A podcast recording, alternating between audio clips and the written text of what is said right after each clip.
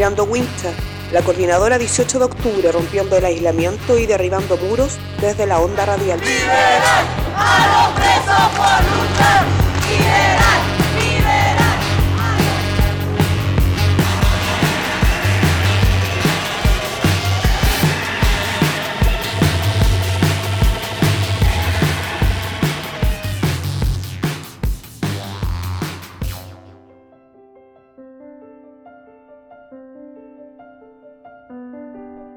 La libertad se pudre desplumada en la lengua, de quienes son sus siervos más que sus poseedores.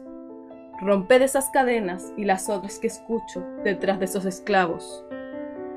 Esos que solo buscan abandonar su cárcel, su rincón, su cadena, no la de los demás, y en cuanto lo consiguen, descienden pluma a pluma, enmohecen, se arrastran.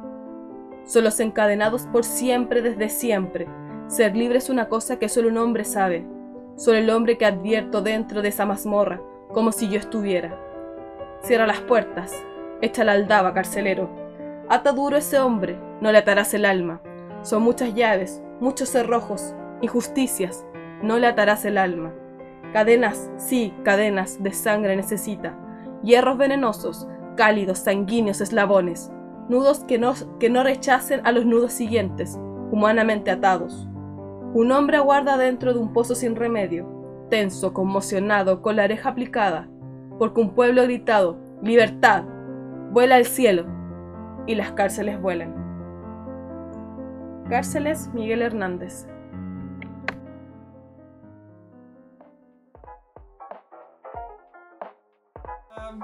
Hola, hola, Eh, buenos gente. días, buenas tardes. Ah. no, estamos acá empezando una nueva edición del Tirando Wincha. Hoy tenemos acá el estudio lleno. Por fin lo logramos. Cuarta Sí. entrega, un poco dilatado esto, pero estamos ahí dando la más sacar igual, así que está bien, demorarse. Así que, Eh, ¿Cómo está el Gro? bien, bien, ¿y usted? El Gro está muy contento porque estamos como en un estudio casi de verdad y lo estamos logrando. Sí, estamos acá con, con equipos más bacanes que nuestros teléfonos, que no son muy buenos. Así que, Oye, sí, pues cuarto programa, así como terminando un poco la cosa COVID, saliendo como de esta contingencia tan terrible que hubo también en el contexto de las cárceles. Eh, han pasado varias cosas en todos estos meses. Eh, esperamos poder retomar y ser un espacio también de difusión de lo que hace la coordinadora. Recordamos que el Tirando Wincha es un proyecto de compañeros, compañeros, compañeras de la coordinadora 18 de octubre. Que nuestra idea es la difusión de lo que tiene que ver con los presos y presas políticas, con todos los presos en general, con la lucha anticarcelaria. Y nada, pues, estamos nosotros dos acá, pero igual hay un equipo ahí que está Sí. funcionando y que logramos reactivar, así que yo estoy muy contenta, creo. Sí, acá eh, después de, de un receso de unos dos meses casi, creo, quizás más incluso, ¿no? Eh, estamos retornando con ese proyecto y, y eso sí, igual hemos cambiado también un poco el formato del programa, con el intuito de hacerlo así un poco más llevadero, tanto en el oírlo como en el hacerlo también. Y, y eso, pero igual ciertas cosas siguen, como recién se escuchó esta introducción poética, que, que es algo que lo vamos a seguir manteniendo. Y, pero eso, hemos cambiado de cierta forma el formato. La idea también es que cada vez más eh, las compas, los compas, les compas que están adentro participen del programa. Que, que la idea es que ese espacio está para esas personas y que, que, que cuando quieran y como quieran involucrarse con el programa de radio y que ojalá lo escuchen también. Eso, un saludo para todos los cabros que están ahí en las canas del territorio chileno. Sí. Eh, eso, le damos con las Y en noticias. el Gualmapu también. En Gualmapu. A toda la gente que está dentro de los muros, que nos esté escuchando. Mucha fuerza por ahí.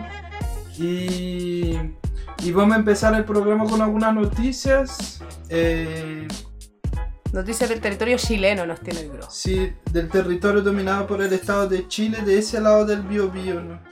Eh, tenemos una noticia, eh, una noticia muy buena que tenemos para empezar el programa.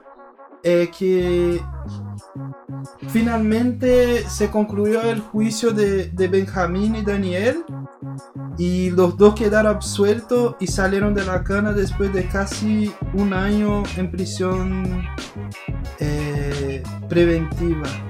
El caso Benjamín y Daniel estaban presos desde el noviembre, noviembre del año pasado, sí. Desde noviembre del año pasado, acusados de la quema del metro Pedrero, como varios otros casos así, eran pruebas muy burdas que felizmente en ese caso se logró llevar adelante así un buen juicio, entre comillas, porque no sé cuándo un juicio es bueno, pero eh, creo que entiende lo que digo, y se logró su absolución. Igual, a la vez que una, una noticia súper alegre, también te da caleta de rabia saber que dos personas tuvieron ahí adentro un año. Eh, para al final salir absuelta, pero obvio, siempre, siempre es razón de alegría tener nuestros compas en la calle, ¿no? Eh, otra noticia, y esa ya es bastante complicada. Recordar a, a todos que el Benja es un menor de edad, que estuvo en el Sename, que el Sename también es una cárcel, que eh, eh, antes del periodo de revuelta y es un lugar nefasto donde la infancia pobre es encarcelada. Y también recordar que varios niños y niñas presos políticos de la revuelta secuestrados por el Estado chileno en distintos territorios que no son Santiago en este momento. Eso. Sí, muy, muy buen aporte ahí de la compa. Eh, otra noticia bastante complicada es la cuestión de la, de la condena al compañero Felipe Santana en Puerto Montt. Eh, le, le dieron una condena súper dura, incluso para los, los delitos al, al cual está acusado. Eh, Felipe está acusado de la, del, del incendio frustrado a la Catedral de Puerto Montt y de daño a eh, daño a bienes de uso público y hurto simple. Y, y por esa cuestión eh, le han condenado a, a más de 7 años de prisión. Y él, él fue condenado ahora a eh, el 5 de noviembre. eh, fue leída la sentencia y, él, siete- son- y esos 7 años son de prisión efectiva. Así que ahora lo que se, se- muy probablemente se va a buscar desde el del punto de vista jurídico la nulidad del juicio. Y bueno, y eh, otra noticia también es que por esos días ahora eh, ha empezado el juicio en contra de los compañeros Henry Méndez, el Pajita y eh, Pablo Bahamondes. Así se pronuncia, ¿cierto? Sí. el oso.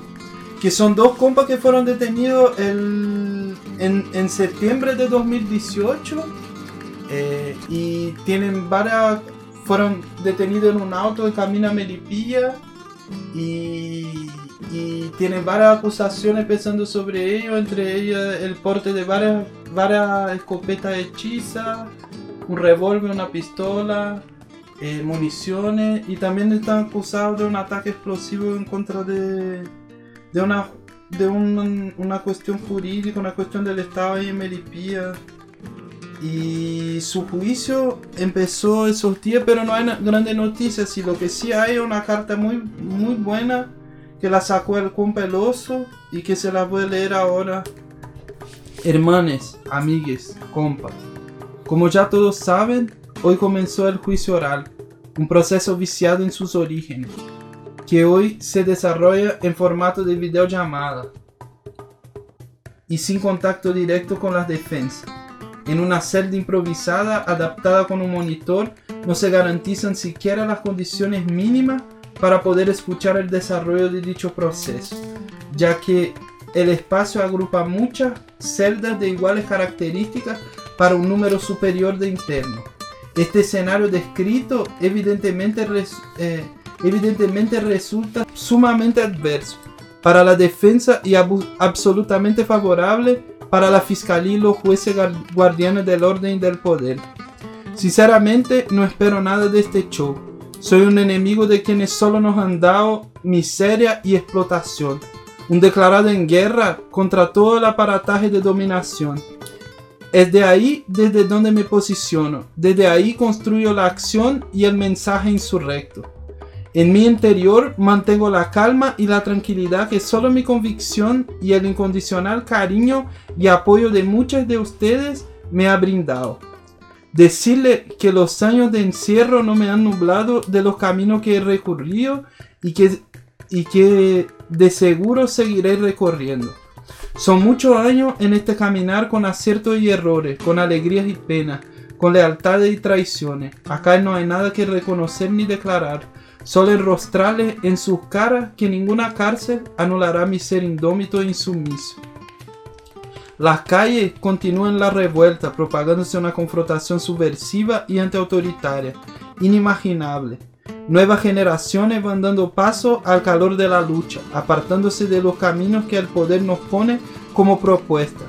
Las asambleas territoriales, los colectivos autónomos y múltiples formas de lucha han hecho de este periodo un indescifrable y exquisito momento que nos obliga a entender que debemos reacomodarnos y avanzar en la resistencia ofensiva. Han sido siglos de dominación y si no somos capaces de arriesgarnos en el hoy, el mañana de seguro no existirá. Caminando junto a muchos hermanos caídos, camino con todo el Neuen de quien afuera mantiene las llamas que iluminan la sed de liberación. Un enorme abrazo. Solidaridad activa con la expresión subversivo de la revuelta mapuche, juventud combatiente, insurrección permanente. Mientras exista miseria, habrá rebelión. Pablo Baumonde Ortiz, Oso, preso subversivo del Vía Francia. Cárcel Empresa Santiago 1, módulo de máxima seguridad. Bueno, ahí está la carta del compañero, que son muy bonitas palabras, muy, muy contundente todo lo que dice. Y nada, creo que desde nuestra parte solo nos queda desear mucha fuerza para los dos en ese momento. Y ojalá les vaya bien. Es un abrazo a los cabros y a todos los otros compas que están ahí hace caleta de años esperando juicio, que están arriesgando condenas muy altas. Abrazo ahí a todos los cabros también de largas condenas que nos escuchen. Que la onda ahí traspase el muro y abrazamos sus corazones negros desde aquí, Santiago Guardia. Y siguiendo con, noticias, eh, ahora vamos con el Walmapu o con internacionales. Em, démosle con el Walmapu, em, yo tengo algo de aquello, no sé si recuerdan. Eh, han pasado varias cosas, pero hace un par de meses el Maxi Celestino Córdoba estuvo más de 100 días en huelga de hambre. Em, él tenía varias exigencias para bajar la huelga después de una negociación tardía y infructuosa desde algunos puntos de vista, el Machi logra ser eh, trasladado a un set, que es un centro de estudio y trabajo, que son como cárceles también, custodiadas por gendarmería y todo aquello, pero que tienen como una forma distinta. Como que pueden estudiar, trabajar, hay campo y todo aquello. Y bueno, se denuncia que mm, en primer lugar Gendarmería eh, no ocupa los recursos que se le entregan para poder tener eh, la instalación como de las maneras adecuadas, recordando que en los Z hay varios presos y presas mapuches y eso requiere, según la misma ley de los perros, eh, otras, otras formas, que eso no se cumple, que hay un pozo de agua, que es muy importante para los mapuches, ustedes sabrán que está muy mal mantenido, con animales muertos adentro y demás. Y lo más grave es que una vez que el machi fue trasladado al set, que es el de Vilcún, Gendarmería empezó a poner cámaras en los pasillos. Hay una cámara que está permanentemente apuntando al lugar donde, donde el machi hace su hace sus rogativas todos los días. Eh, entonces él eh, eh, sacó una declaración hace un rato a raíz de aquello, que tiene que ver con eso, que en el, en el fondo están llamando a hacer una fiscalización urgente del set, de ese de Vilcún y de los otros por el buen trato, la dignidad y las condiciones de vida y la salud de todos los privados de libertad y de todos los sets. Y además por el, respeto eh, y el derecho a la práctica espiritual ancestral que tienen los mapuches, así que ahí hay que estar atentos Bueno, en Gualmapu están pasando muchísimas cosas. Eh, hoy día fue el Huecufe Piñera. Y. ¿Qué huecufe Piñera? Piñera, el presidente Piñera. Sí, pero ¿qué, qué Huecufe es como un. "Buh", Ah, algo malo que está dando vuelta por ahí. Bueno, y fue para allá y... ¿Por qué nos importa esto? Porque en la mañana, antes de que Piñera llegara, eh, pasaron los pacos, hicieron una barrida, tomaron detenidas a muchísimas personas sin ninguna causa o de delito o flagrancia aparente. Y en el fondo la orden era eh, dejar el lugar lo más limpio posible y a la gente la van a soltar dos horas después de que Piñera salga del lugar. Entonces nos interesa denunciar aquello. No sé si denunciar no es algo tan que nos debiera asombrar, pero sucede. Pero que en el fondo todas estas prácticas de cuando fue el ministro del Interior hace un par de semanas para allá, después de que mataron a un Paco, también en unas situaciones muy extrañas. eh, cada vez que las autoridades de gobierno del Estado chileno se acercan a Gualmapu, lo único que acarrean es muerte, persecución y más represión al ya eh, territorio militarizado en el que viven todos nuestros hermanas y hermanos mapuches, también al otro lado, lado de la cordillera. Recordemos que el Estado argentino también hace lo suyo, que antes de Sí, la de pandemia hecho- hubieron re- re- reuniones conjuntas entre el Ministerio del Interior chileno y el En argentino. Argentina creo que también fue ahora la semana pasada. Eh, Pupeña y Pulamiena ya ocuparon una... Hicieron una toma en una iglesia ahí en el Bolsón. Que es una iglesia donde el cardenal está involucrado con...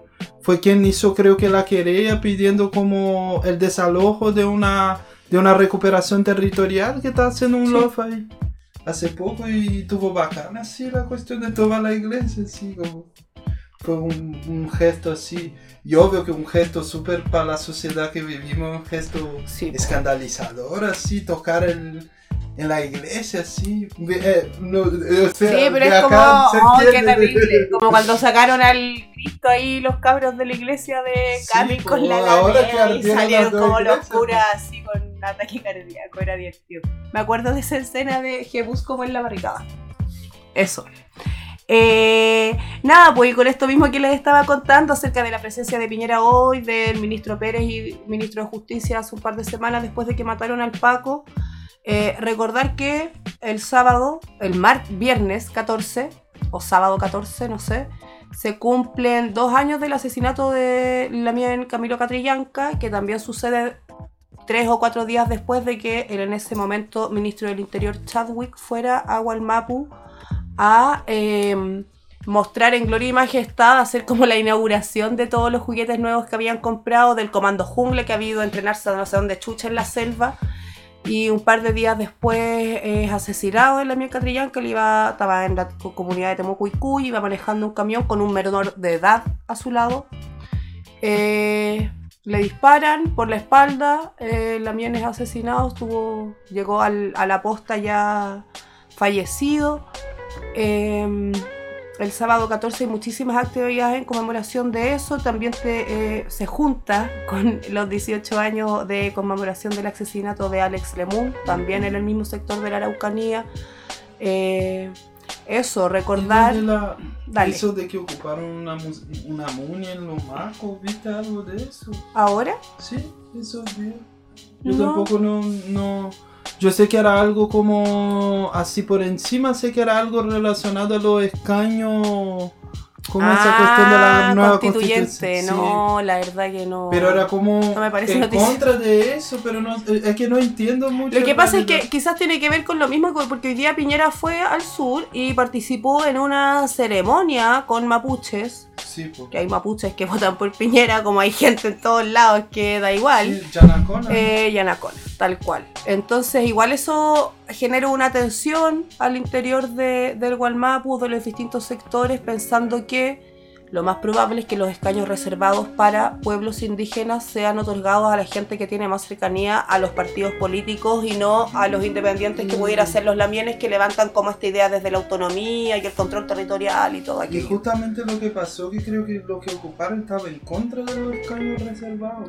Hay Entonces, muchos lamienes que también de- están en contra de los escaños reservados. Yo he escuchado varios lamienes que dicen que ellos van a ir y van a competir en la elección como si fuesen cualquier ciudadano no de algún pueblo originario, lo que también ha generado controversia en otros yo sectores. eh, yo en realidad. O sea, al sí, final, ¿qué comprueba esto? Que el proceso constituyente nuevo viene solamente a generar tensiones entre la weá, a que la autocomplacencia llegue a niveles así terribles, mientras el gobierno o el Estado o el que sea, recordemos que se conmemoran 18 años del asesinato de Alex Lemun, sigue criminalizando y sigue asesinando a Pupeñi Capulamien en Walmap. Recordar también que a su par de semanas se inició de nuevo el proceso judicial en contra del Paco que le disparó a Catrillanca, que había escondido la cámara. Recordemos que TVN entrevistó en vivo ese día a las profesoras que habían sido asaltadas por Catrillanca, que fue la excusa que usaron los Pacos para entrar a Temucuicuy. No nos olvidemos del rol terrible de la prensa en esta weá. Sí. No nos olvidemos que con el Lamien iba un niño menor de edad que estuvo muy grave, que todavía tiene secuelas físicas y psicológicas de lo que a él le ha sucedido, así como él, toda la niñez en Gualmapu. Y eso, pues así que estar atento, a acuerparse, a convocarse ahí a las jornadas que hayan, a, recordar con nada, con mucho, con mucho Nehuen, como Nehuen, Kakume Weichan, eh, a los lamienes caídos, uno cae, diez se levantan, dicen el Walmapu, pienso que este es el momento de que eso se haga carne. Eso, Sí. y nos vamos con las noticias internacionales. Sí, y con noticias internacionales, pero antes también hablando de memoria, es importante recordarse, más allá que eso de seguro está en las efemérides, pero no es solo una efeméride, sí algo importante de estar, que ese mes también se cumple dos años del asesinato en la cárcel de Kevin Garrido, que también fue un compañero así que, que fue asesinado eh, por otro interno pero que más allá de que, de que esa situación sea fruto de, de, de esa falta de valores que termina, termina sembrando el poder adentro del, entre los mismos presos, ¿no? Porque otro interno lo mató y justamente porque fue una persona que jamás se ha sometido ni a los pacos ni a los códigos ni a la violencia de los otros presos que, que se buscaban imponer de esa forma así sobre él. Y justamente por tener esa, esa postura ahí adentro, terminó así, po, porque jamás se agachó la cabeza para nadie así. Entonces me parece muy importante también mantener vivo su recuerdo. Un saludo para el Joaquín igual, que está Sí. ahí dando la masa cara en la cana.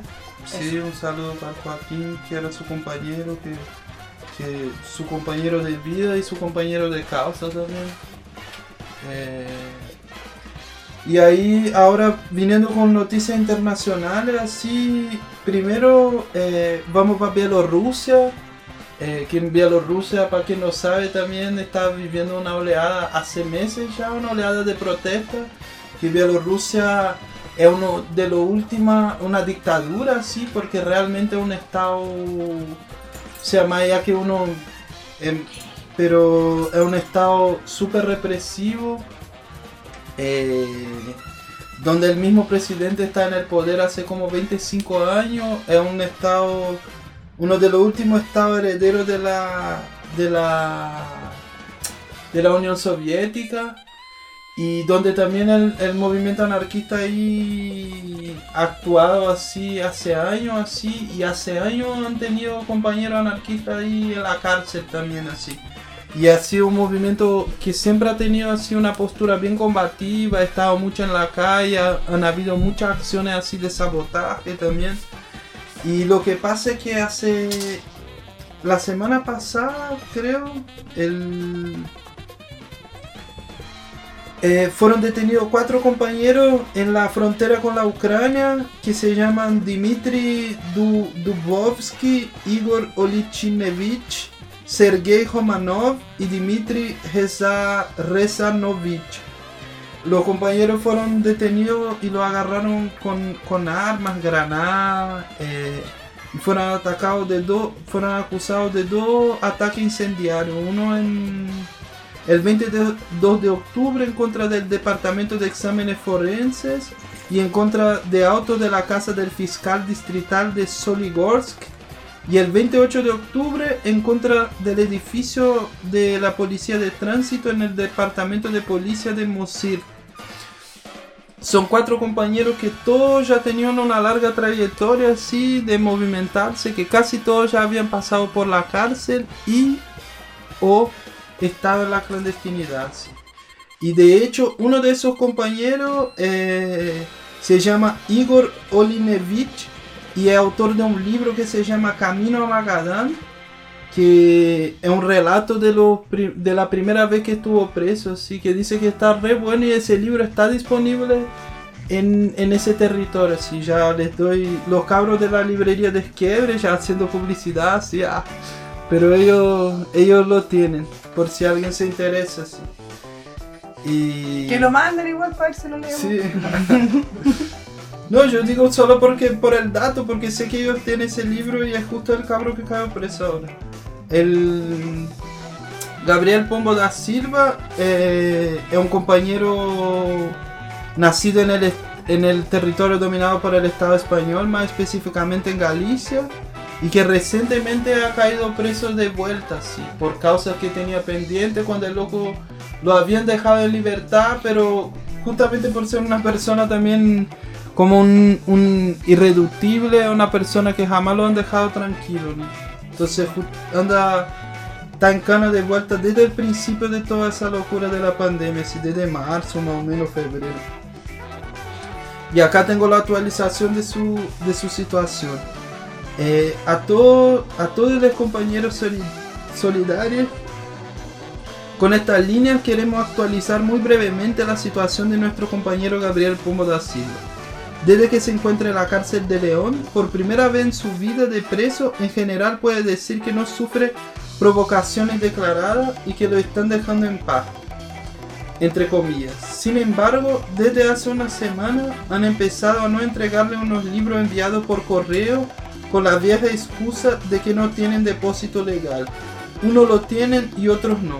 Y parece ralentizarse mucho la correspondencia que hasta ahora, pese a la intervención de las comunicaciones, ha funcionado bastante bien. Después de que un envío concreto, el secuestro de los libros terminó en un auto emitido por el juez de vigilancia penitenciaria, decidimos a todos los compañeros que no envíen nunca más por correo libros o publicaciones de ningún tipo, solo cartas o postales. La situación jurídica de Gabriel sigue siendo complicada y dado el grande trabajo que hace falta hacer todavía, no podemos permitirnos perder tiempo y dinero en recurrir a este tipo de autos, cosas que obviamente tiene que hacerse. Quien quiera enviar libro a nuestro compañero puede hacerlo a esta dirección especificando con unas líneas que son para Gabriel. SOB Toledo CNTAIT Calle Río Valdehierno 4 45007 Toledo, España. Solo las publicaciones con depósito legal enviadas a esta di- dirección se meterán en los paquetes los días de visita por locutorio. Nuestro compañero se encuentra bien de salud, está bien de ánimo y envía fuertes abrazos repletos de determinación a los compañeros solidarios y dignos de cada esquina del mundo. Bueno, esa es la actualización más reciente del estado de, de la situación de ese compañero que igual ha sido, siempre ha sido un compañero así conocido por su trayectoria de lucha, por sus escritos. Eh, también tiene un libro así autobiográfico de cuando estaba preso en Alemania que se llama eh, Diario y Diario de un Delincuente. Para quien lo quiera leer, para quien no lo conozca, vale mucho la pena. Así que ahora seguimos con las noticias, ¿no? Pues falta la jornada de protesta. Eh, Eso, pues, como dijimos al. eso. dale. Ya, eso, como para retomar lo que eh, les contamos al inicio del programa, que estamos como en un periodo de agitación y visibilización en las canas de todo el territorio dominado por el Estado chileno desde el 15 de marzo que no hay visitas, eh, lo que implica un castigo sobre el castigo ya del aislamiento de la cárcel, donde eh, todo partió como medidas sanitarias, que en verdad todos sabemos que nunca sirvieron para ningún control pandémico sanitario, donde se busca romper los lazos de los presos con el mundo exterior eh, donde se castiga al cuerpo que está encarcelado y donde también se eh, castiga al entorno, a las familias, pensando que muchos de los cabros o gente que está preso o presa pueden ser mamás, papás, tíos, amigos, primos o lo que sea. Y, y más todavía, ¿no? Y justamente en un momento donde están abriendo los malls, están Además. abriendo los, están abriendo la, eh, eh, los bancos están funcionando, los super están funcionando, los restaurantes, los bares y las visitas de los presos cuando ¿no? donde se habla de la amnistía y Sí. a nadie ni siquiera cae en cuenta o, o nadie está enterado, no sé, de que las visitas están suspendidas, de que por ende los talleres están suspendidos, de que mucha de, de la vida intracarcelaria no se está pudiendo llevar a cabo con normalidad. Los abogados que van a abrir hasta la- las fronteras, Todo. van a abrir y, todo, y- dificultades para comunicarse con los la abogados, para entrar a hacer informes. Eh, y han habido varias movilizaciones y ayer Bruno nos tiene un, un resumen de aquello. Y aparte de eso, eh, sí, eh, eh, eso mismo. Es como. No, que están las trampas también así reglamentarias de que como quieren hacer como la weá como medio a- eh, aparte del plan paso a, pa- paso a paso. Así que eso es como la gran trampa de la weá. Como dar una cierta autonomía a gendarmería y específicamente también a los alcaides de cada cana en gestionar esas cosas y ahí entra toda la trampa de los bastardos. Pero bueno, eh, acá tengo la noticia así más o menos redactada de toda la jornada que se ha dado así. Eh, jornada permanente de protestas por el retorno eh, a las visitas. Desde el lunes 26 de octubre se están dando distintas convocatorias, sumándose distintas organizaciones y piños anticarcelarios por el retorno a las visitas, dado el avance, el avance del plan paso a paso afuera de los muros, lo que en ningún momento ha contemplado al exprese y su necesidad de visita que es un derecho asegurado por la misma ley. La jornada de movilizaciones se inició ese día con un meeting afuera de la ex penitenciaría, marchando hasta las afueras de Santiago 1, lo que siguió con otro meeting en las afueras del Centro de Justicia, que también terminó en marcha hacia Santiago 1, el jueves de la misma semana, con una gran convocatoria de personas. La convocatoria de meeting y barrotazo a los lunes se vuelve permanente hasta conquistar lo que se está demandando realizándose el lunes 2 de noviembre en cárceles de todo el territorio, La Serena, Puente Alto, Valparaíso, San Miguel, entre otras. En Santiago la convocatoria hecha por la coordinadora OFAP y 81 razones en la cárcel de San Miguel se llenó de personas en una colorida y ruidosa concentración, llenando los muros de propaganda anticarcelaria, gritando vivos insultos a los verdugos y golpeando la reja al unísono con los barrotazos de las compañeras adentro. Siguió una convocatoria de UFAP en el Ministerio de Salud por la visita el miércoles 4 de noviembre, que se convirtió en una marcha por la calle del centro. El viernes 6 se estuvo presente en Plaza Dignidad, agitando por la libertad del exprese y por la- las urgentes visitas.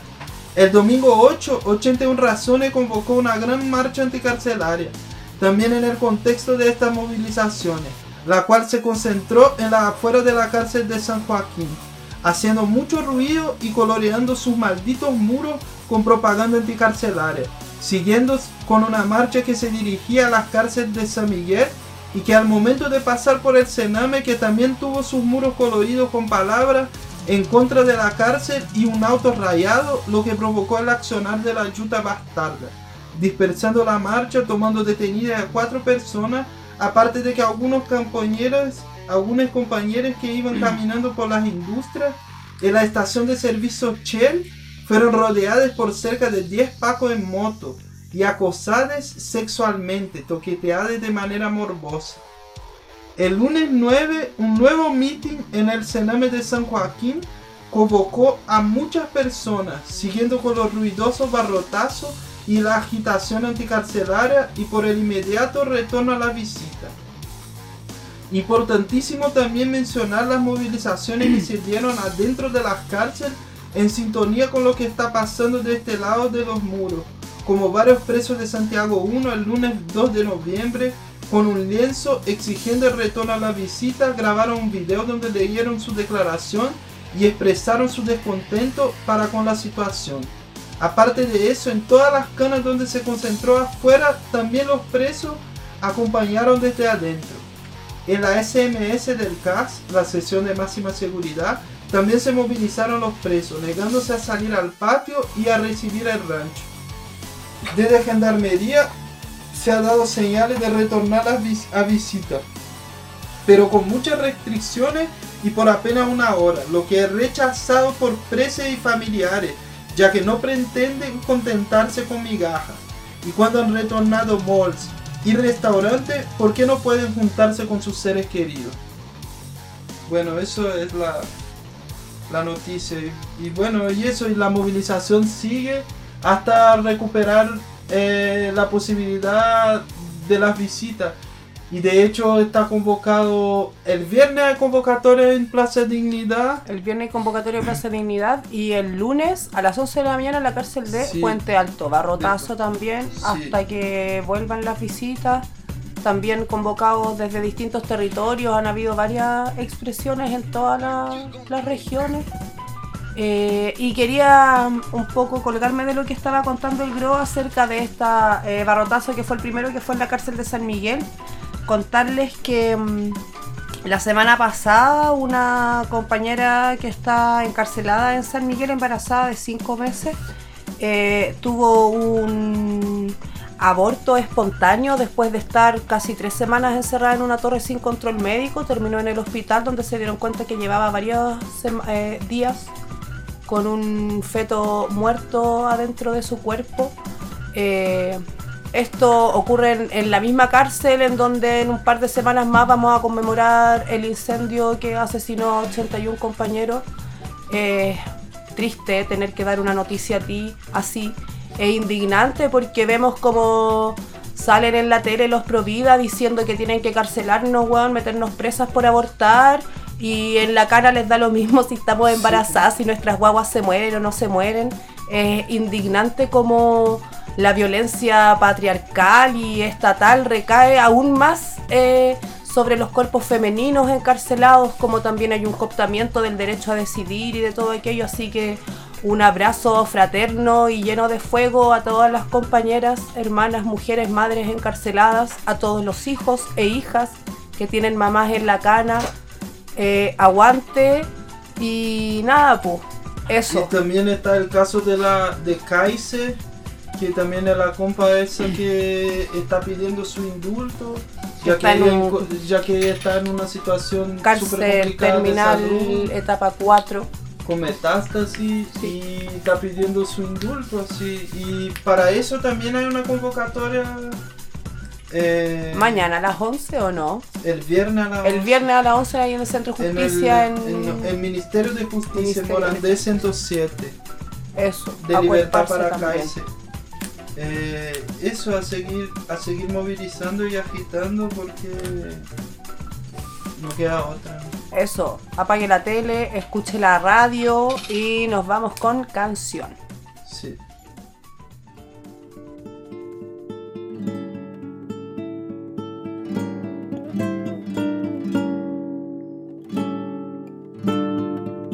De madrugada las llamas este infierno se apoderaron de vidas marginadas por parte de la sociedad. Con sus manos de humo asfixiando su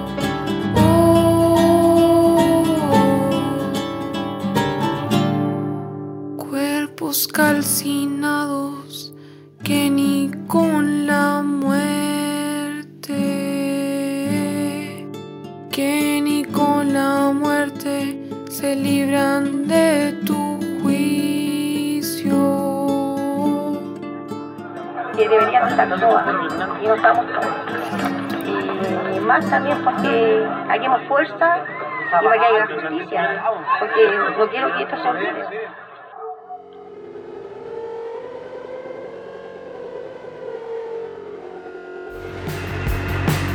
Después de la cuenta, coordinando la libertad.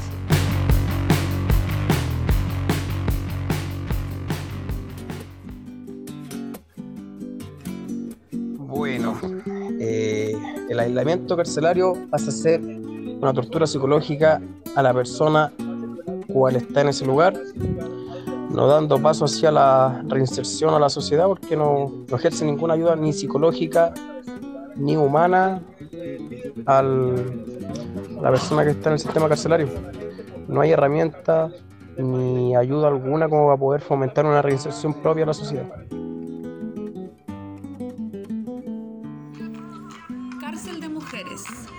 Crueldad en la salud es tortura.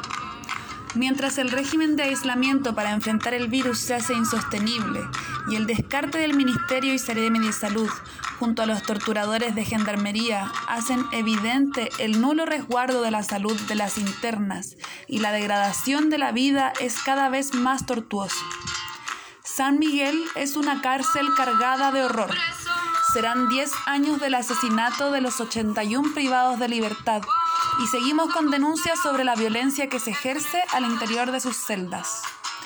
Denunciamos la negación de la atención a Lisbeth Contreras, que con 38 semanas de gestación comenzó trabajo de parto en su celda, tras una audiencia en la que fue deportada. Son las internas quienes están asumiendo las labores de salud ante la negación de asistencia médica por parte de Gendarmería. Las mujeres embarazadas en la cárcel de San Miguel no cuentan con los controles necesarios. Así fue que Margarita, otra impu- imputada, padeció un aborto en plena pandemia, con cinco semanas de embarazo. Estuvo aislada en una torre de cuatro pisos y tras pasar un mes sin revisión, fue a parar al hospital Barros Luco por una pérdida espontánea. El proceso de inducción implicó engrillarla a la camilla y someterla a la expulsión del feto sin vida, solo frente a gendarmes hombres. No le permitieron una posición más salubre para soportar los dolores, vulnerando los derechos a la salud e e integridad física. Malditos son los carceleros que no permitieron la atención a tiempo de las internas, dejándolas expuestas a la insalubridad y el riesgo de muerte. La vulneración de derechos básicos en la cana está siendo un martirio y el abandono de la medicación también pesa a Caice, quien también detenida pero en la cárcel de San Joaquín, padece un cáncer nivel 4 con metástasis. Ella esperó un más de un año para obtener un diagnóstico y ahora solo lucha por un indulto. En estos casos han sido las internas quienes asumen las labores de salud. Exigimos libertad para Caice. Las condiciones del encierro para las mujeres implican un mecanismo de fuerza aplicado por los carceleros para despojarnos de nuestra cuerpa. Las mujeres al interior de las canas atraviesan este sistema de salud solo en condiciones de extre- extrema pobreza. Las presas merecen salud digna, no más silencios tras los muros. Denunciamos en las calles estas consignas que también mueven la revuelta y extendemos el apoyo a todo aquel perseguido, perseguida, perseguide por subvertir el orden al que estamos sometidos. Abajo los muros de todas las prisiones. Comisión de Mujeres de la Coordinador de 18 de octubre.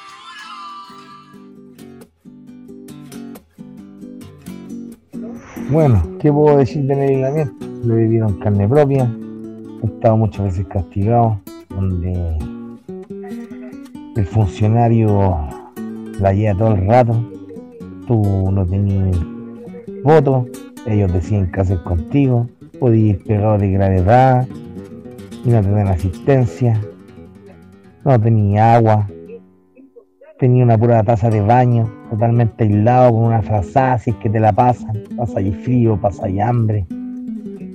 Yo creo que es lo más inhumano dentro de las cárceles, sinceramente.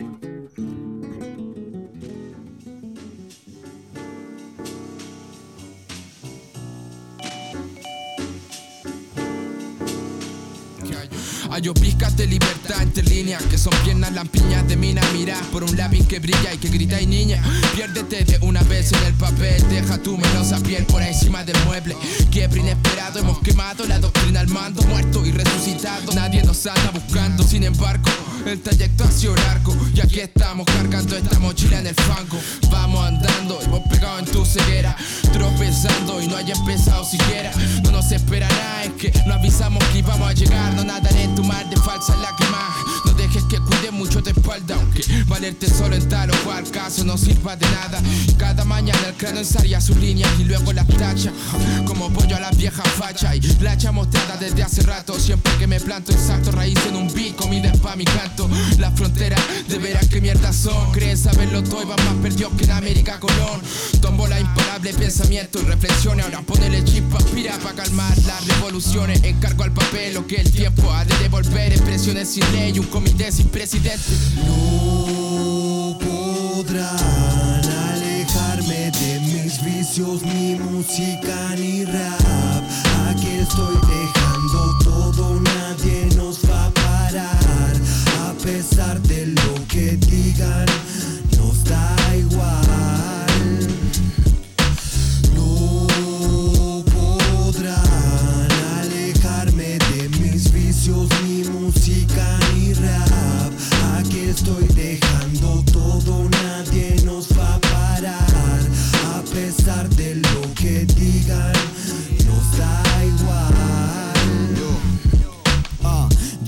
cambio por nada, vivo solo en mi propio mundo con mi mente enajena. Oye, dime tú qué más da. Soy escurridizo, yo ya saben que no me podrán pillar, no, no me pueden atrapar. Tan solo una parte de mi existencia es la que vive por acá, la otra no sé dónde está, se perdió hace mucho tiempo. No me importó perderla, la verdad no me arrepiento. Soy humano y como todos me equivoco, vivir solo a mi modo no significa estar loco. Entre mis manos se provoca el alboroto cuando toco algún lápiz, te juro yo no lo provoco. Y vivir alborotados tampoco sería malo, siempre y cuando sepan el momento que pegarse el palo. Dalo, por hecho yo ya estoy condicionado. Los años y la experiencia son los que me han enseñado. Apartado, un ermitaño en la montaña, lejos de la ciudad, viviendo de la pachamama sin dramas. Libre y sin pagar impuestos, lejos del impuesto sistema en el que estamos puestos, ¿ves? No se hace por interés, no se obtienen rimas buenas en un 2x3 ¿O acaso crees que hago music para vender? Si hacer rap fuera un trabajo sería el empleado del mes, de la década o del siglo. Ya da lo mismo, brindo, muero los viernes, resucito los domingos. Oye bicho RC, sácate uno que no me dejan pensar esas ganas de botar humo. Si lo que pienso lo tiro nomás, me inspiro, no paro la buena volar. Reciben disparo, calibre agilado, culiado pesado, lo van a aniquilar. Chiqui pam pam, trae a todos tus perrunos Que entre todos los que son ni siquiera me hacen uno no podrán alejarme de mis vicios, ni música ni rap. Aquí estoy dejando todo, nadie nos va a parar. A pesar de lo que digan, nos da igual.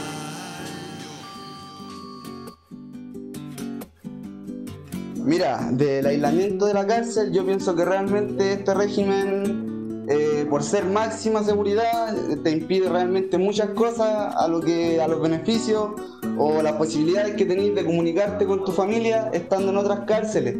Son muchas horas las que pasáis encerrados, pensáis muchas cosas y realmente aquí es batallar con el encierro, con la soledad y tener mente fuerte, porque si no tenéis mente fuerte eh, te decaís y empezáis a podrirte por dentro. Solamente tenéis que ser fuerte para aguantar este encierro.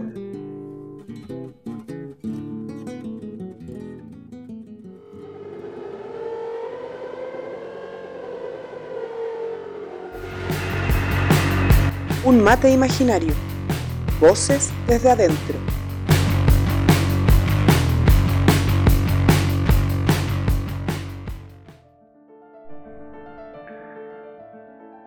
Me niegan la humanidad, que supone hablar a otro hombre. escuchar su voz. Salgo solo media hora al patio.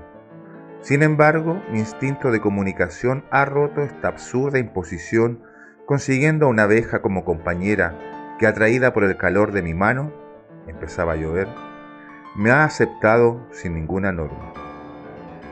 Mientras paseaba por el patio contemplando la infernal obra de algún monstruo, mojándome a conciencia la cara con la lluvia, he pensado, ¿hasta cuándo pueden oprimir a un hombre en nombre de los dioses y la civilización? Y automáticamente ha surgido en mi mente la imagen de una fábrica de conserva de nervios, de corazón, de vida humana. Daniel Pont, Cárcel de Puerto de Santa María, 1976.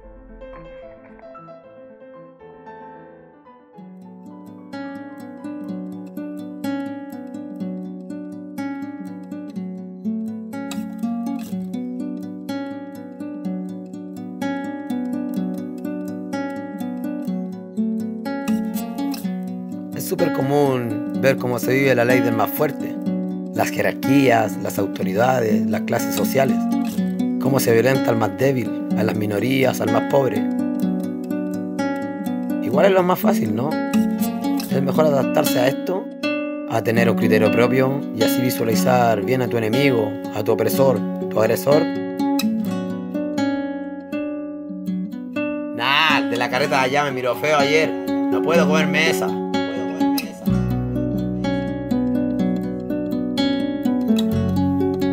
Hay una necesidad en común. Todos queremos estar en otro lugar y no aquí. A todos los presos nos restringen la comida, la luz, la vida. El de la carreta allá también está preso.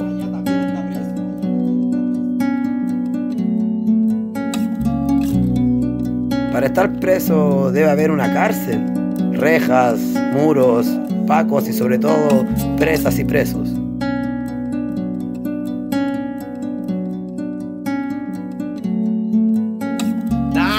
De allá me miró feo ayer a pelear.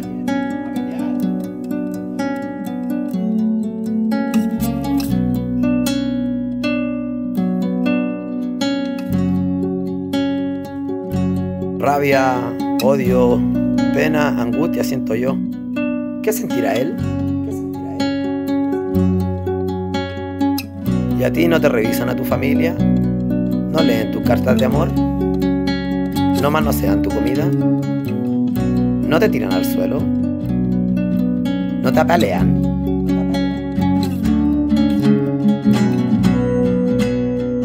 Rabia, odio, pena, angustia siento yo.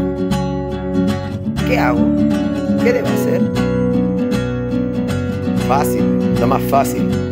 Seguir las costumbres, la ley del más fuerte, las autoridades entre nosotros mismos, las jerarquías haciendo distancia entre nuestro hacinamiento. Sentirme más preso de lo preso que estoy, ser un preso ejemplar, seguir el juego eterno, drogarme y pelearme con mis pares y terminar castigado, y así sucesivamente. No estaré equivocado, mal enfocado.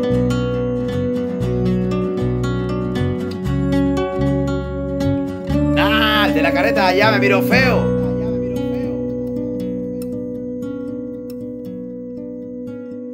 Quisiera comparar la violencia del Estado con la violencia de un preso hacia otro preso.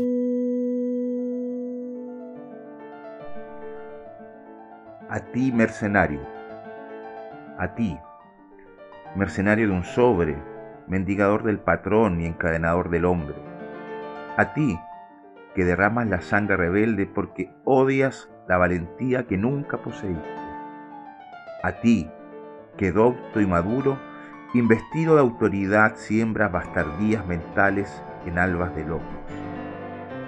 A ti, colaborador insensato que en la inseguridad de tu interior mata a las personas que llevas dentro y a cambio de unos billetes. Miserable plaga, eres portador de sífilis mentales causadas por normas y doctrinas tan decadentes como tus amos, o tan arcaicas como los amos de tus amos. A ti, que tiñes en sangre las tardes encadenando nuevos trofeos para taxidermistas y domadores de la educación. A ti, que sin pudor exhibes almas disecadas en muda y orgullosa amenaza de tu presencia mercenaria. A ti, que llegaste al concubinato total con tus patrones, hasta el punto de ser para ellos uno de los que llegaron a amenazar el inconsciente e intimidad de tus hermanos. A ti, esfinge defensora de valores estrechos y caducos, en un rasgo de generosidad que no mereces, te prevengo.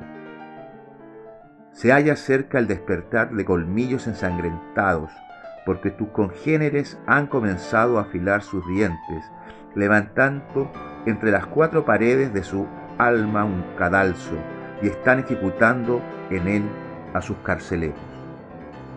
Preso de la cárcel de Carabanchel, 1978.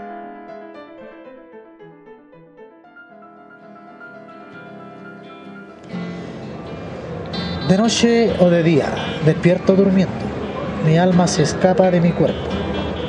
Me abandona para viajar a lugares conocidos o desconocidos, real o irreal. No lo puedo explicar. De cierto modo, solo sé que el viaje se produce. Puede estar aquí o allá, con personas vivas o muertas, pero es ahí donde todo es posible, donde se puede volar sin alas, sumergirte en el mar sin respirar, donde no hay límites, nada te puede limitar, porque solo ahí todo es posible, donde la tecnología no sirve, donde todo sabe igual, es ahí donde puedes conversar con, la, con los que no están, con los que de ti se, se han alejado donde los senderos se cruzan de la vida y de la muerte, esencia que, te, que trasciende como fantasma o espíritu, que se anhelan de algún modo, todo se confabula para que esto suceda. Se vive de los fantasmas del pasado que te reclaman lo enseñado. ¿Por qué no haces caso a lo inculcado? ¿Por qué ser tan terco? Vivo o muerto, o en el límite. En estos momentos, más muerto que vivo.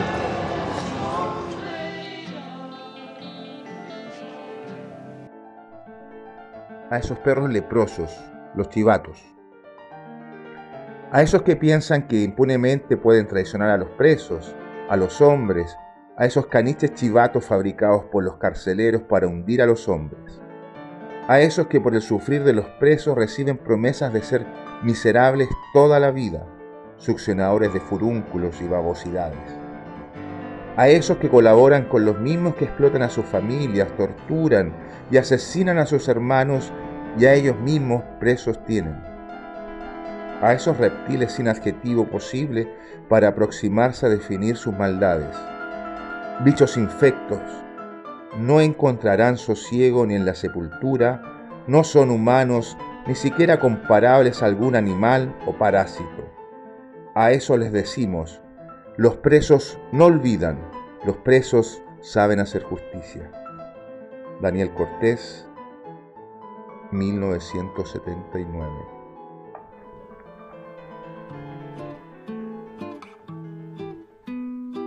Muchos golpes contra el mundo me han enseñado. Creo que esta vez sí me enseñaron lo que anteriormente ignoraba. Me di cuenta que no hago girar el mundo, pero existen personas para quienes yo soy todo su mundo. Hoy sentí la tristeza desoladora, esa que sentís desde adentro. No era cualquier tristeza, era la tristeza de este encierro. Porque si lo pienso, no me arrepiento de nada. Todo lo bueno y lo malo que me ha sucedido lo guardo en lo profundo de mis pensamientos. Allí quedarán guardados todos y cada uno de los episodios de mi vida, porque llegué a la conclusión de que no solo son episodios o acontecimientos, más que eso son lecciones de vida, y una vez que aprendes la lección no la olvidas tan fácilmente. La vida seguirá poniéndome a prueba siempre. Esto es solo el comienzo. Así cuando lleguen las peores tormentas, yo seré como un roble fuerte, de esos que se quedan de pie cuando después de una fuerte tormenta todo se viene abajo. No estoy presa, estoy tomando un curso intenso de crecimiento personal.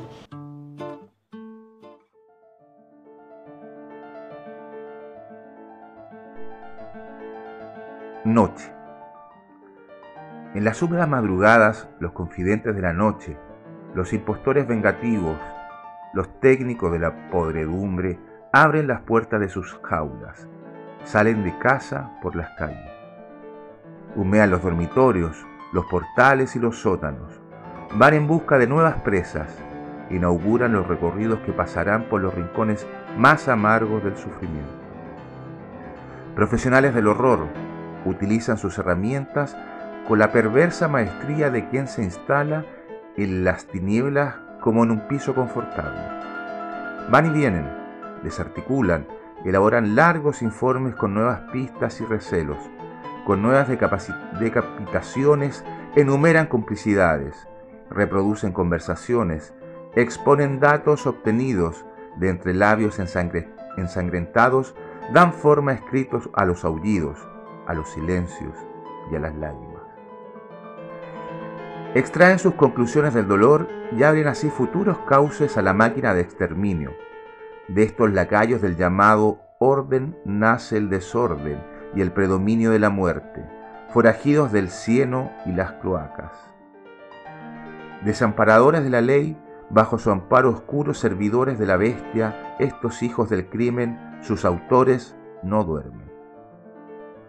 Aparenten ser seres como tú y como yo, se permiten tener familia y sentimientos fuera del trabajo, se creen duraderos, casi reemplazables y aportan su granito a la gran obra proyecto con afines de imperecedero que hundiendo sus raíces en la sangre y en el pánico han construido el borde roto del precipicio y que ya sin remedio se inclina hacia el abismo y arrastran a la nada, en una orgía espléndida amoradores símbolos y espanto mezclado con la propia materia del escombro.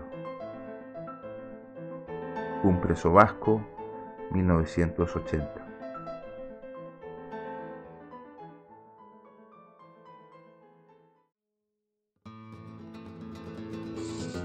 De las cloacas de nuestro orden parten las ratas a sembrar el terror, un puñado de roedores con estricta vestimenta atormenta un país entero desintegran la armonía de colores, donde trabajan y almuerzan, esas rocas con piel que se presentan como buenos padres e irrepetibles hijos, ese bicho perfecto que no bebe de la lluvia, se linchan pibes chorros, pero nunca violadores, empresarios y o políticos corruptos. Se pone en el muro de Facebook me robaron el celular, pero nunca me robaron la vida al nacer, menos cárcel y más muerte para los pibes chorros, pero nunca para esos que sobre la farsa institucional edifican su trayectoria. Y las masas no son inocentes, son cómplices y reproductoras, látigo y espalda del presente modelo judicial, una desesperada necesidad de hallar un culpable lejos de nuestro espejo.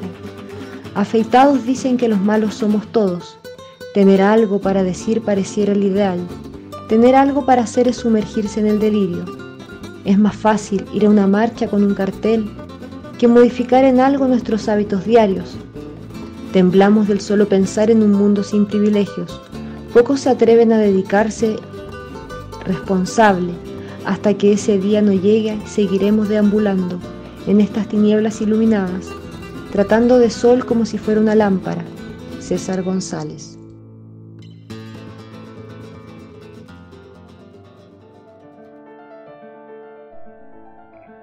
Quisieron aislarnos y nos hicieron más fuertes. Quisieron decirnos qué pensar, pero nosotros ya teníamos un pensamiento.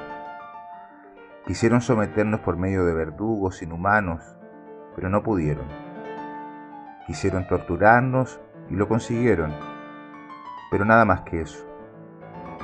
Quisieron multiplicar los barrotes y los hicieron, pero nada más. Quisieron nuestras almas entonces, y le respondimos con dignidad y burla. Quisieron nuestra dignidad y recibieron a cambio nuestra indiferencia. Quisieron nuestro orgullo, pero no se los dimos. Quisieron vernos arrastrar, pero caminamos erguidos. Quisieron asustarnos con oscuras mazmorras y la libertad nos dio valor. Quisieron que nos sintiésemos solos, y brotó la solidaridad y la ternura.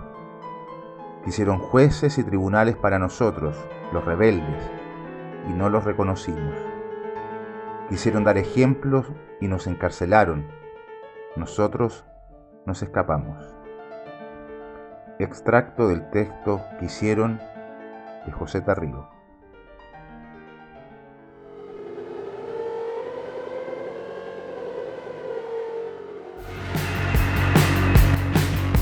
Planes de fuga.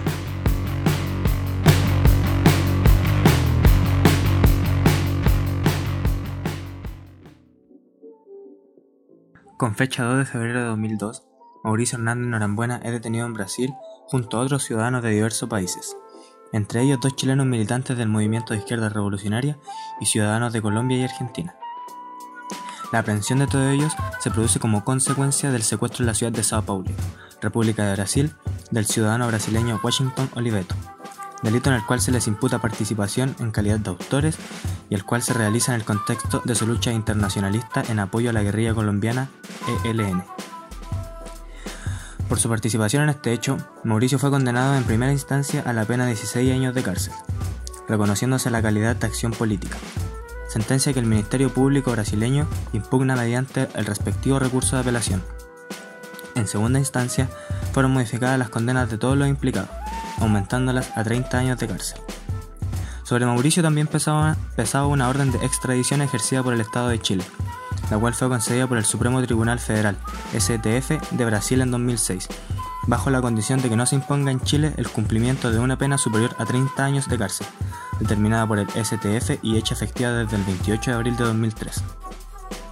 Durante 13 años, el Estado chileno nunca se pronunció oficialmente sobre el cumplimiento de dichas exigencias, realizándolas recién el 8 de agosto de 2019, para evitar el acceso de Mauricio al régimen semiabierto y su consiguiente libertad, realizando su extradición en secreto, sin conocimiento previo de la familia ni de su defensa. Con anterioridad, solo, solo hizo uso de un instrumento protocolar, con soporte legal, que solo da cuenta que estaba en conocimiento de las condiciones inhumanas en las que se le mantenía prisionero en Brasil. En Brasil fue enviado bajo un prolongado régimen de incomunicación y aislamiento, conocido como RDD, a la casa de custodia de Taubaté, ubicada en la ciudad del mismo nombre, en el estado de Sao Paulo. Taubaté era una cárcel de castigo, de máxima seguridad, a la que, sin provocación o falta de disciplina alguna de su parte, Mauricio fue remitido. En este recinto permanentemente al más severo y cruel régimen penitenciario. Luego, con fecha 22 de marzo de 2003, Mauricio fue, fue trasladado en RDD sin informar a su familia, abogado o al consulado chileno en Sao Paulo o a la embajada chilena en Brasil, al Centro de Readaptación Penitenciaria Presidente Bernardes, prisión de máxima seguridad ubicada en el estado de Sao Paulo, Brasil, a 580 kilómetros de la capital del estado. En noviembre del 2006, al cumplirse 5 años de la condena de Mauricio y 4 años en Bernardes, nuevamente fue transferido, esta vez al penal de Avaré, en el cual permaneció por un periodo de 3 meses en peores condiciones de aislamiento.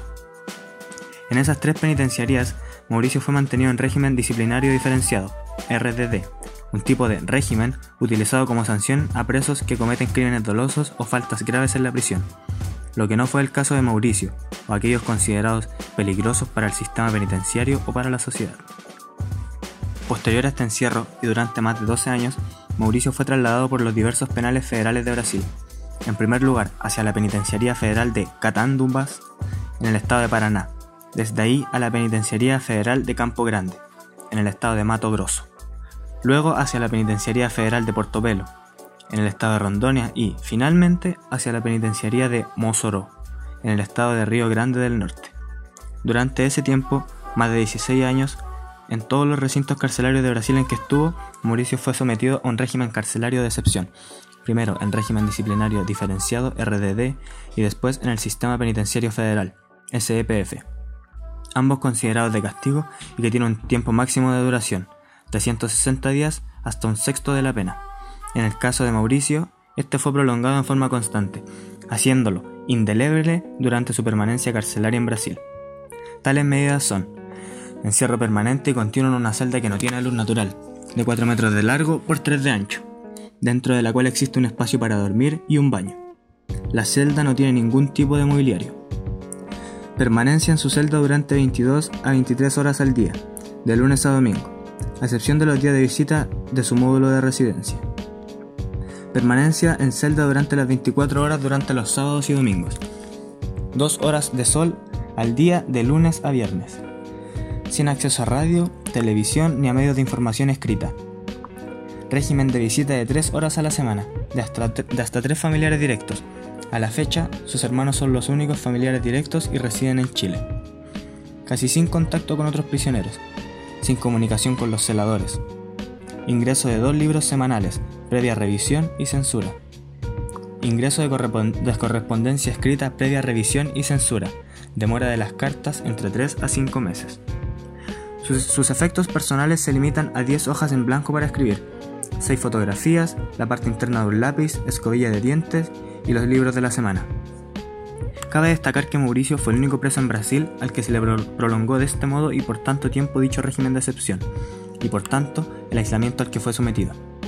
El lunes 20 de agosto de 2019, Mauricio sería extraditado a Chile, al contrario de lo que era informado vía teléfono hasta las 23 horas de ese día, 30 minutos antes del traslado hasta la base aérea brasileña. Una decisión de una celeridad no vista durante los 16 años en que estuvo preso en Brasil, y en la cual se presentaron diversos recursos en busca de mejorar sus condiciones de encierro y progresión. Una vez en Chile, el 3 de septiembre de 2019, el ministro instructor Mario Carroza solo rebaja las dos cadenas perpetuas a las que estaba sentenciado Mauricio Hernández a la pena de 15 años cada una, sumando un total de 30 años. Situación penitenciaria en Chile. La situación de Mauricio Hernández en Chile es de reclusión en confinamiento solitario desde su llegada a territorio nacional. Mauricio se encuentra privado de libertad en la sección de máxima seguridad de la Unidad Especial de Alta Seguridad desde el 20 de agosto de 2019, fecha en que pisó territorio nacional tras hacerse efectiva su extradición, bajo un régimen carcelario extremo que se caracteriza por el aislamiento y encierro. En efecto, solo puede recibir visitas de familiares directos. Habita una celda de 3 metros por 2 aproximadamente, con escasa luz natural y condiciones de ventilación muy precarias. Está solo en un piso, tiene salida a patio por el lapso de una hora y media diaria y no tiene contacto con otros internos, únicamente con personal de gendarmería que lo vigila de manera constan constante y directa, custodia presencial durante las 24 horas del día. Está 21 horas encerrado con una hora y media de patio y una hora y media de pasillo. Habita solo en un piso, en donde podrían estar 8 internos más vigilado a las 24 horas del día por dos gendarmes sin tener contacto con otros internos. Visitas restringidas solo a sus familiares directos, sin posibilidad de tener visita íntima. Estas condiciones generan daños irreparables, desde los 15 días, y Mauricio Hernández hoy lleva más de 11 meses en estas condiciones, en este módulo que está destinado a los internos castigados y como paso transitorio de ingreso a la cárcel de alta seguridad, permanencia que no debería sobrepasar los 6 meses. Por lo anterior, es que la defensa solicita su traslado desde la sección de máxima seguridad a la de sección de alta seguridad dentro de la misma unidad especial de alta seguridad para terminar con el régimen de segregación total al que está sometido. Sin embargo, el tribunal señala que, atendido el tipo de interno, no es posible terminar su confinamiento en la sección de máxima seguridad.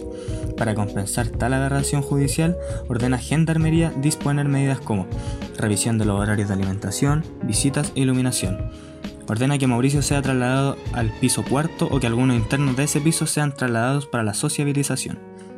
También ordena que la celda del sentenciado no mantenga luz artificial las 24 horas y que éste cuente con horas de oscuridad para obtener reparadoras horas de sueño. Sin embargo, a la fecha, el punto más importante que tiene que ver con el término del aislamiento no se ha cumplido. Exigimos hoy el fin del aislamiento de Mauricio Hernández Norambuena, comandante Ramiro. El aislamiento es una pieza de museo, de las democracias el aspecto más feo. Cada cultura le agrega un eufemismo, pero para los presos es igual lo mismo. Matrix, buzones, tubos, infierno, tumbas, cajones, y confinamiento. Taxativamente, tortura lisa y llana, y nunca sana el hoy, ni sanará el mañana. Basta de aislamiento, basta de aislamiento, basta de aislamiento, no sé si se está entendiendo. Basta de aislamiento, basta de aislamiento, basta de aislamiento, basta. El sistema carcelario es algo ya agotado, es anacrónico, no logra superarlo, pero la esclavitud como ejemplo de respaldo logró ser abolida y el mundo sigue andando, acá es otro problema, es algo más urgente, se llama tortura y es lastimar a gente, lo declaró el Tribunal Europeo, también levanta sus manos la Corte Interamericana de los Derechos Humanos, basta de aislamiento, basta de aislamiento, basta de aislamiento, no sé si se está entendiendo, basta de aislamiento, basta de aislamiento, basta de aislamiento, basta. Quizá más vergonzoso que sentenciar a muerte o las lapidaciones allá por Medio Oriente. Como Guantánamo y las Supermax famosas tan reeducativas, resocializadoras, el aislamiento deshumaniza al mundo, no solo al castigado, al perverso verdugo, ni a los damnificados les afecta siquiera, sino que los convierte en convidados de piedra. Basta de aislamiento, basta de aislamiento, basta de aislamiento, basta, basta de aislamiento, basta de aislamiento, basta de aislamiento, basta. Estás escuchando Basta de aislamiento. Canción original de Proyecto Mecha. Letra de Javier Aguirreal y Daniel Q. Interpretado por Daniel Q. Hay una jueza de América Latina en la provincia de Neuquén, en la República Argentina, que en su jurisdicción prohibió las celdas de aislamiento. Parece ficción, pero es verdad, no miento, se trata de la jueza Alicia Rodríguez, con nombre y apellido, para que no lo olvide. Lo de Neuquén es claro, jurisprudencia pura. Señoras y señores, detengan la tortura. Basta de aislamiento, basta de aislamiento, basta de aislamiento. No sé si quedó entendido. Basta de aislamiento, basta de aislamiento, basta de aislamiento, basta.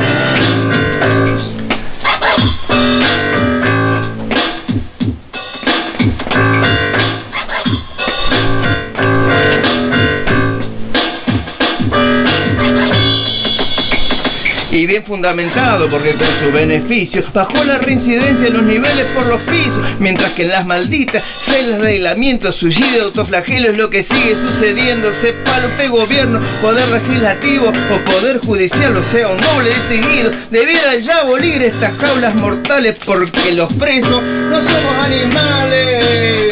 De aislamiento, basta de aislamiento, basta de aislamiento, no sé si se está entendiendo. Basta de aislamiento, basta de aislamiento, basta de aislamiento, basta.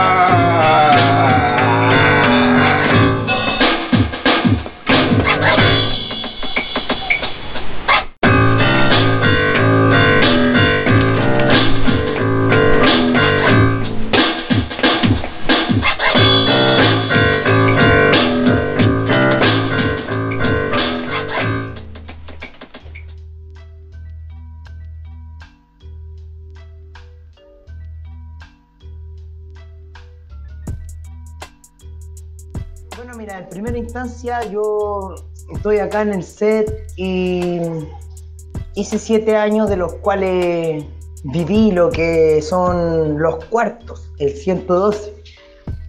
Eh, tanto que en ese módulo de golpear a los policías yo estuve en el 2012 cuando me enfrenté, perdón, en el 2000, sí, en el 2012, cuando me pegaron tanto que, que reaccioné y, y golpeé a uno.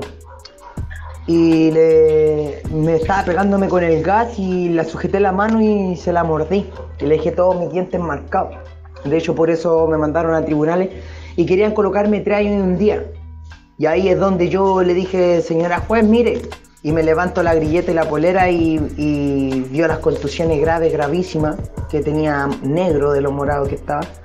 Y le dice al gendarme, oiga, eso no está contratado ahí. Sáquele el chaleco. Y el gendarme en la oreja me dice, te tiraste, pestín culiao, disculpando la expresión.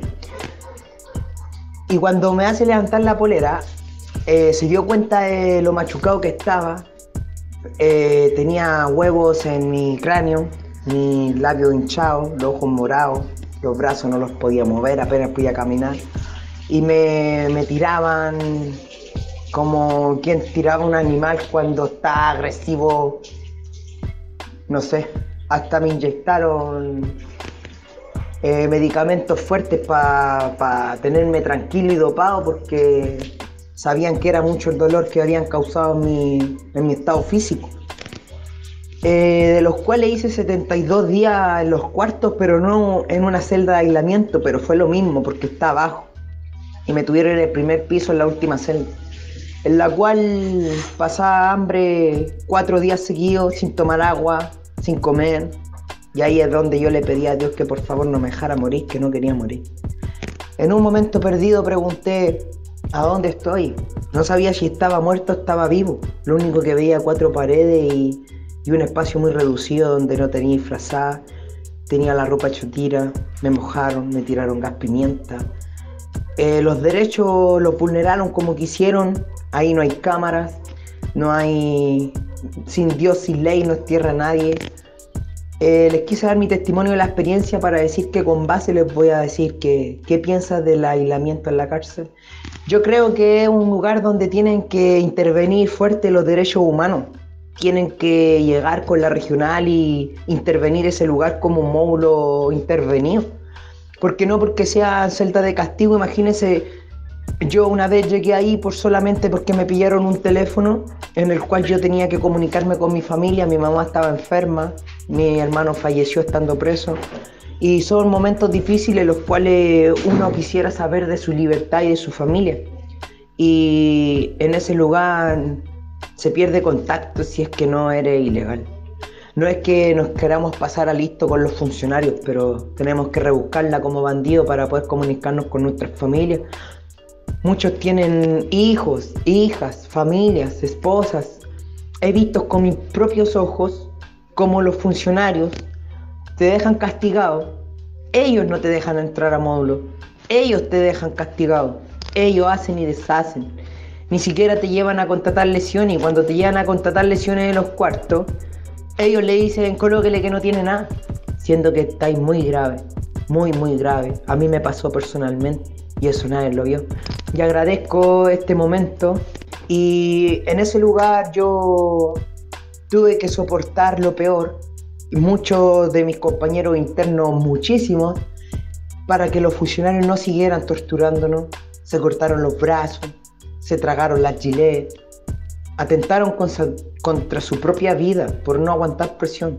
Unos salimos más fuertes que otros de mente, pero de que es difícil y que muchos no lo soportan. Yo siempre dije, Padre que está en el cielo, cuando te, te fuiste a los 11 años de edad, en este momento te necesito. Y repetía cada rato su nombre completo y le pedía por favor defiéndeme, dame fuerza, cuídame. No quiero que me saquen los dientes, no quiero que me peguen un palo o una patada en el ojo y me lo revienten, no quiero salir tuerto, no quiero que un palo me rompa la oreja, no quiero que un palo me quiebre la pierna en dos, no va a poder andar en skate. No quiero que me quiebren los dedos de las manos, no voy a poder escribir poesía. No voy a poder expresar el descontento. No voy a poder cantar más hip hop si me pegan fuerte y justo me muerdo la lengua. Por favor, ayúdame. Dame fortaleza para superar esta situación. Y ahí es donde en mi mente una voz me dijo, Dios no le da obstáculo al ser humano que no pueda superar. Entonces, después de cuatro días aguantando la sed, el hambre, el frío, en los golpes, un amigo llegó corriendo y de la nada me dijo, toma, apúrate. Y me tiró una bolsa con porotos negros. Una comida asquerosa. Pero después de cuatro días sin comer ni tomar agua, y me tiró una bolsa con un poco de agua, amarrar en un nudo, donde normalmente entregan el pan. Comí tan rápido esa comida y fue la comida tan rica que comí que antes de comerla dije, Diosito, papito que estáis en el cielo, que me estáis mirando y cuidando, gracias por estos alimentos. Te pido que los bendigas para que no falte aquí ni en ningún hogar de tus hijos. Bendice todo y protege todo. En el nombre de Jesucristo, amén. Y comí esos porotos, tomé el agua y fue como que me llegó toda la energía que me hacía falta. Toda, con un poquito. No más de cuatro cucharadas. Y no más de la mitad de un vaso de agua. Entonces, recordar esto, igual siento un poco de recelo con esa situación, porque en esa situación yo no voy a dar nombres de funcionarios ni nada, si es como decimos los bandidos, boca lloro nomás. Ya pasó, ya te comiste en la vía, pero toda esa vía sirve para hacer tu poesía. Y la vivencia va a dar experiencia para que todos sepan que en la cárcel faltan derechos humanos. Lo que pienso del aislamiento en la cárcel es que si estuvieran los derechos humanos y ayudar a esas personas con alimentación porque se pasa hambre, que hubiera un psicólogo, un asistente, que, que, que estuvieran para ese módulo solamente, una intervención especial, una, un, un resguardo, porque se necesita. En la cárcel falta mucho que se respeten los derechos humanos. No tengo nada más que decir.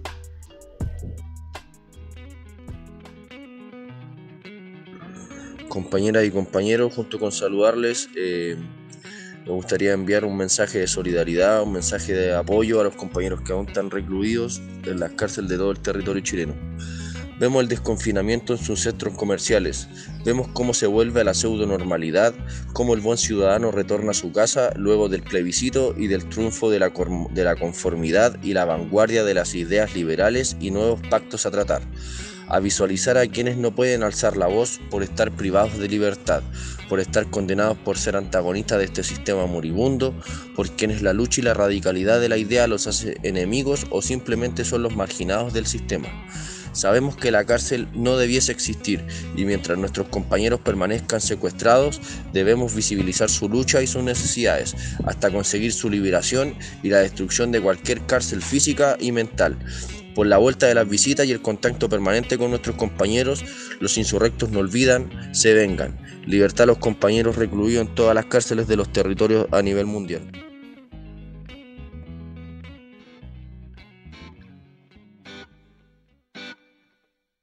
Efemérides. El 28 de octubre de 1988, en el río Tinguiririca, es encontrado el cadáver de la ofrendista Cecilia Magni y tres días más tarde el cuerpo de Raúl Pellegrini, ambos con rastros de tortura. Esto luego de que un destacamento del Frente Patriótico Manuel Rodríguez realizara la toma del poblado de Los Queños, atacando el retén local. Sus asesinos fueron absueltos el 2013. Un 5 de noviembre de 1988 atentan contra la vida de los compañeros Araceli Romo y Pablo Vergara, ambos militantes del MIR, mediante una bomba en el Cerro Ñalol, Temuco. El día 7 de noviembre, en el fondo Santa Alicia, es herido a bala a manos de carabineros Alex Lemun, a sus 17 años, en un proceso de recuperación de tierra. Luego de permanecer en estado agónico durante 5 días, fallece el 12 de noviembre de 2002. Kevin Garrido, condenado a 17 años por atentado explosivo contra la 12 comisaría y a la escuela de gendarmería en San Bernardo, es asesinado el 2 de noviembre de 2018 en medio de una riña en la cárcel Empresa Santiago 1. Camilo Catrillanca es asesinado el 14 de noviembre de 2018 a manos del sargento Carlos Alarcón, miembro del Comando Jungla.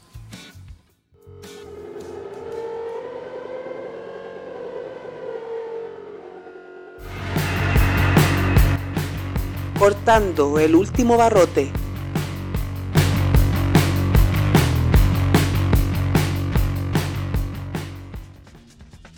Buena, buena Bueno. gente, estamos aquí en el Casa Estudio. Eh, qué bacán que nos escucharon hasta acá. Cuarta entrega del Tirando Wincha, un programa de la coordinadora 18 de octubre.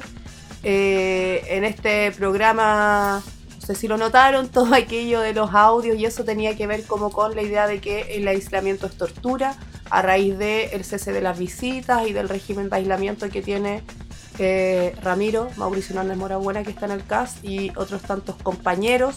Agradecemos por escuchar, no sé, a todos, a todas, a los cabros que mandaron audios, al equipo de del Tirando Wincha, a los compas de de- adentro. a, a la coordinadora, que igual que hacemos parte, igual Eso. también la invitación, quien, porque falta quien quiera también locuto- locutear. falta Eso. más gente para que Oigan, sí hay un- su, su un- programa con cuatro locutoras, locutores. Hay un Instagram de Tirando Wincha, así que ahí nos puede escribir su, no sé, apreciaciones, ideas, audios, eh, no sé, lo que le parezca adecuado. Un saludo también a todas las redes de medios libres que van a difundir el Tirando Wincha. Qué bacán que haya gente ahí. Placeres, creo. La Primero Curú, de Mayo. la Primero de Mayo, las cabras de Radio Humedales, igual que la apañan los caleta. bolinos que ahora yo me, me olvidé el nombre, pero que también nos habían Última frecuencia. No, última frecuencia son de acá, de Santiago. Y a una radio web, última frecuencia Sí. me parece. Sí, pero también me parece que también no, no sé. A todos, a todas lo que nos Pero igual retransmiten. Está muy bacán última frecuencia, Eso. así que saludos también. No creemos nosotros en la propiedad de nada, así que este material para libre difusión, póngalo donde quiera, escúchelo con todo el mundo. Tenemos un par de actividades, ¿o no? Y, ah, y a los pacos y los rati y los fachos si los escuchan, ojalá les dé... ¡Junten miedo! Ojalá les dé dolor en la guata, tengan una cagadera, así, no sé, algo así mal, así les pase por escuchar. Y... Bueno, eso y están las actividades antes de despedirnos completamente. Em, qué bacán dar actividades donde la gente se ve en vivo. Me Sí, siento muy feliz de Es eso, la la, primera vez que lo verdad. hacemos en ese programa de radio, era como la actividad. la marcha virtual. Mañana hay una tocata virtual. Ya, pero ya, se acabó. No Conversatoria más. por Zoom, no, ahora son Eh. de verdad, por lo menos. Primero, el viernes 13 en Plaza de la Dignidad a las 5 de la tarde la convocatoria eh, en conmemoración del asesinato de Camilo Catrillanca y de Alex Lemun. Y además varias convocatorias a la misma hora en Plaza Dignidad también por la libertad de los presos y las presas políticas. Y por la visita. Y por las visitas y por toda la weá de ir a Plaza Dignidad el viernes a las 5. Si usted va a ir a Plaza Dignidad, sea cuidadoso, lleve las medidas de seguridad adecuadas, mire para arriba que estamos tapados en drones, tápese lo que se tenga que tapar si quiere hacer algo, ponga atención a las etiquetas, marcas de la ropa y demás. Y ojo con los sapos que están en todos lados. No lo digo para que los psicopatiemos en absoluto, pero igual ahí estemos, pongámonos vivitos. Sí. Con mucho cariño para todos, incluida yo. Tenemos además una actividad. El viernes también a la, a la, está eso que ya dijimos, pero el, el meeting. El meeting a las 11 eh, en el Ministerio de Justicia y en Bandera. 107. Morandé 107. Sí, acá voy a mirar. Bro lo sabe.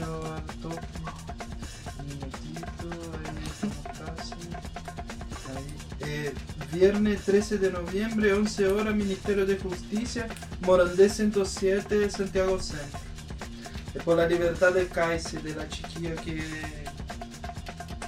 que hablamos. Y Las cabras de Radio La Zarzamora tienen mucha información ahí de la compa del meeting del viernes si la quieren buscar. El sábado tenemos una actividad en Puente Alto, en la En la plaza Camilo Catrillanca, la que antes se llamaba Montserrat, una actividad anticarcelaria ahí. ¿A qué hora es? Como, yo creo que Como al a las mediodía. 12, al mediodía. Debe estar convocada entre ahí y la una por ahí. Pero sí, Eso. va a estar buena, va a haber un conversatorio donde también van a hablar gente de la red anticarcelaria de acá de la zona sur, que la gente que ha estado desde de que empezó la hora de la pandemia se conformó así como eh, una pañe a preso ahí de la cana de puente y va a tocar gente también. eh, va a estar buena, va a estar buena la. Por eso recoja su basura, recuerde que hay niños alrededor nuestro, comportémonos, por favor. Eh, el sábado 14 también, en la Plaza Yungay, hay también una tocata, una actividad político-cultural, eh, también en relación a la conmemoración del asesinato de la Catrillanca. Desde las 2 de la tarde van a tocar cantidad de bandas que no recuerdo todas en este momento, Pucutriñuque, Rojo Vivo, Falta el Mono y Solidario. Y por ahí usted podría pensar cuál más. Hay feria, a haber olla común, se puede ir a tirar paño. Eh, la mano también es recoger la basura de cada uno y es una actividad libre de actitudes fascistas y de alcohol. Importante, Sí, muy importante. muy importante. Eh, Que no ¿Qué se más? de punky borracho, por favor. Uh, lo que dijo el Gro al aire. ¿Dónde para que Ah. Eh, el domingo 15 hay una actividad en Maipú. Eh, es por ahí por el metro Las Parcelas donde se hacen las actividades en Maipú a las 3 de la tarde. También el domingo, domingo 15 en La PAC hay una jornada muralista donde va a haber un foro también conversatorio. Todo esto el domingo 15 porque se eh, cumple un año del Acuerdo por la Paz. ¡Bú! Eh, y hay varias actividades como con, con esa intención. Esto es en Club Hípico con Lazo también desde el mediodía. Va a haber foros, jornada de muralistas, feria y todas esas vainas. ¿Y el alguna más el domingo? Mm, No tengo más yo el domingo, el lunes. El lunes, el lunes 16 a las 11 horas de la mañana, meeting, barrotazo ahí en la, eh, en la afuera de la cara de Puente Alto. Eh, eso, hay que quien quiera llegar. Acordarse también que muchas veces todo lo que está a la que la lógica también de las ciudades eh, muchas veces termina siendo con que nosotros nos marginalicemos entre nosotras y, que muchas veces las cosas que pasan en el centro, la gente de la periferia llega al centro. Entonces a veces también está bueno ponerse las pilas para que pase al revés. así. Entonces ojalá llegue gente ahí a la cana del puente. Eso. Eso no sé si nada más acordar otra vez que, que eso, que ese es un mes donde se conmemora la memoria de Catrianca, de Alex Lemun, de Kevin Garrido, y que eso. Y saludo a todas las personas que nos escucharon, mucha fuerza a la gente que está adentro y a la gente que sigue dando cara afuera. Un abrazo grande a quien quiera y merezca y ser abrazado. y nada, muchos saludos. Eh, quería recordar que la coordinadora 18 de octubre tiene redes sociales, Instagram, Facebook, Twitter, hay un WordPress, coordinadora 18 de octubre, hay un correo también, hay mucha información circulando, hay varias campañas económicas, rifas y demás. Recordemos que nosotros trabajamos desde la solidaridad por una convicción política, somos los pobres de afuera apañando a los pobres de adentro y hay que dar cara, po. hay que estar ahí, hay que apañar, hay que llevar cosas al punto de acopio, hay que, que ponerle cuerpo, porque ahora es cuando, gentes. Yo Eso. me acordé de una. oh, disculpa, ya hasta me despedí, pero el otro fin del 21 de, de noviembre va a haber una tocata de ska ahí en el Parque La Bandera y ahí la. Y ahí la, la comisión acopio va a estar de la coordinadora, nosotros vamos a estar vendiendo comida a beneficio del acopio que hacemos para los presos. Eso, y, y el 28 hay otra actividad también ahí en la Camilo Catrillanca anticarcelaria. Yo la digo por las dudas porque no sé si hasta allá vamos a hacer otro. Ojalá si entremos en ese. Sí, lo vamos a lograr. No Pero bueno, fe. ahí e- eso era, ya había despedido, me despido otra vez. Eso, gracias por escuchar. Y nada, pues Peucayal con Puché.